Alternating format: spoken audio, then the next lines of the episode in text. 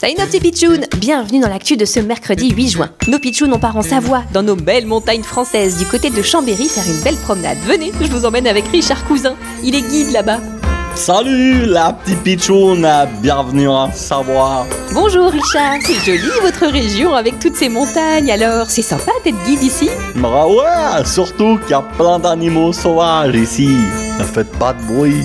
J'ai posé un piège pour y attraper des loups et des lynx. Quoi? Un piège pour attraper des animaux sauvages? Ah, ne comptez pas sur moi pour venir avec vous Richard. Chez les pitchouns, on défend les animaux. Ah, Mais non, je parlais d'un piège photographique.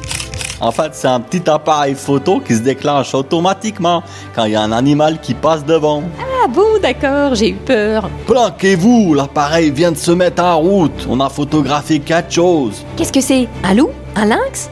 Eh ben, pas du tout, c'est...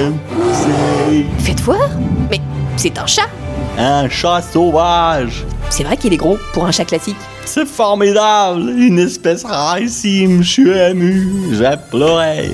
Ça fait 100 ans qu'on n'avait pas vu de chat sauvage ici, et si le chat il est de retour, ça veut dire que la nature elle va bien. Richard, c'est fantastique, ça c'est une merveilleuse nouvelle, le retour des chats sauvages en France, une nouvelle bizarre, drôle, insolite. Mal 100%, ouais.